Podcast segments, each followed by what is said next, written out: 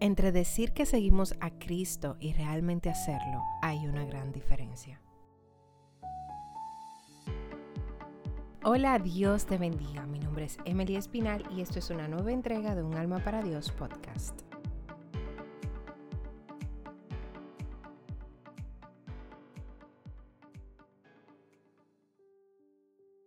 Quizás el podcast del día de hoy sea para personas específicas, donde Dios quiere trabajar de manera muy intencional el ser antes que el hacer y la intención de Dios quizás sea trabajar más tu interior que lo que tú reflejas en el exterior. El tema del podcast de hoy es representantes del reino. Y la razón de donde nace este tema es porque una de mis preguntas hace varias semanas era que cuál es el verdadero significado de ser representantes de Dios aquí en la tierra. ¿Cuál es el verdadero significado de decir que yo soy cristiano?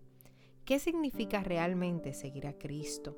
¿Qué tengo que padecer por simplemente tomar esta decisión?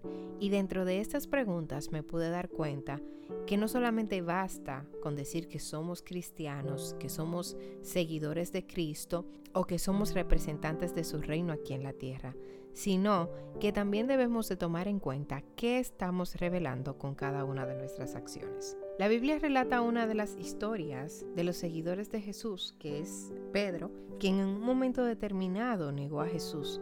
Sin embargo, relata la Biblia que varias mujeres le hicieron el comentario de que a pesar de que negaba a Jesús, se notaba que era parte de sus seguidores porque hablaba igual a ellos. Lo que hizo ver a esas personas o a esas mujeres, como dice el libro de Mateo, que Pedro revelaba a Jesús, en ese momento no era lo que salía de su boca, sino cómo hablaba, su comportamiento y su accionar.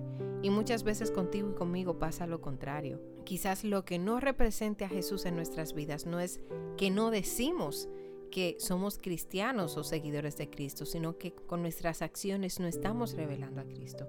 Y se necesita una verdadera relación entre lo que nosotros decidimos ser, entre lo que nosotros decimos ser y lo que revelamos ser. Ahora bien, ¿qué es ser representantes del reino?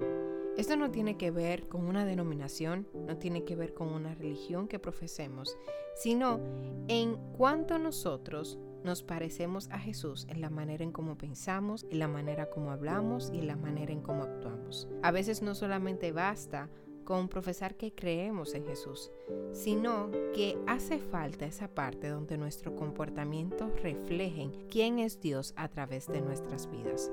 Porque muchas veces nosotros somos Biblias abiertas delante de personas que todavía no conocen quién es Jesús.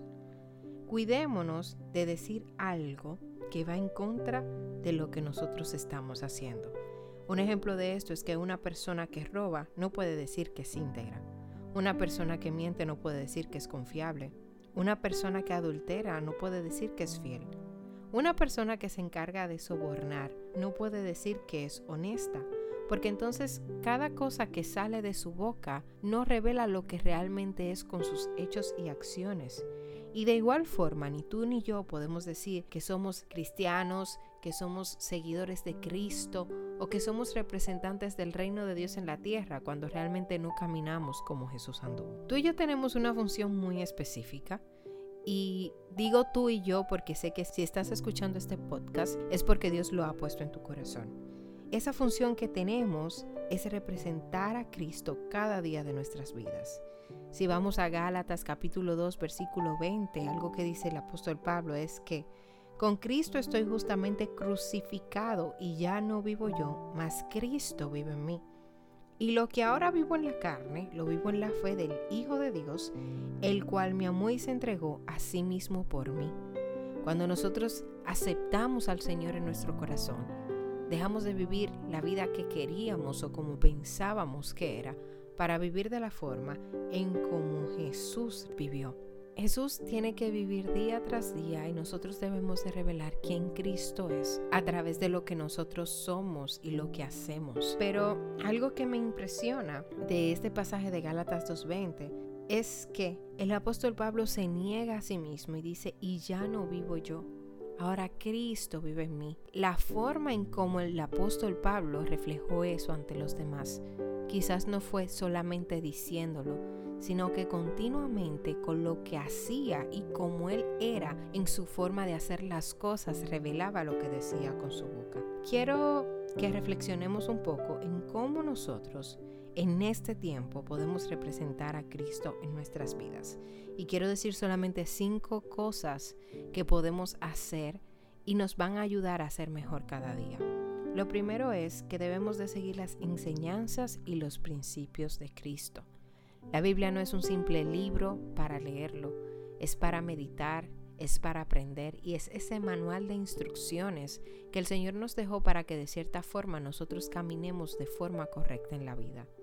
El punto número dos es el hecho de que tomemos como ejemplo a Cristo y esto va a implicar un esfuerzo mayor de nosotros, donde tenemos que reflejar las virtudes y las actitudes que Jesús mostró durante su tiempo en la tierra. Eso va a requerir que nosotros estemos dispuestos a modelar como Jesús anduvo cuando estuvo en la tierra. El punto número tres es que sirvamos a los demás.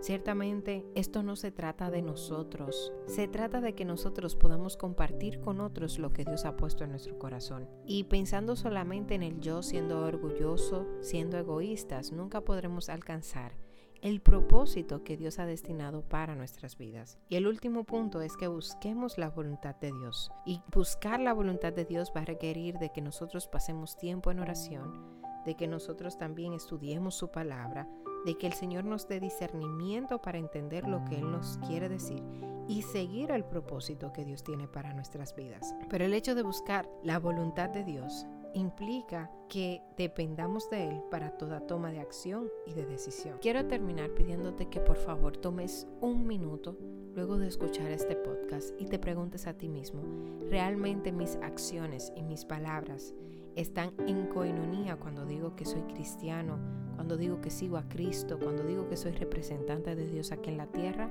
¿O ciertamente lo que estoy diciendo no hace conexión con la forma en cómo me estoy comportando? Este es un tiempo para que tú reflexiones y te des cuenta que más importante de lo que tú digas son las cosas que marcan a los demás a través de lo que tú haces. Dios te bendiga.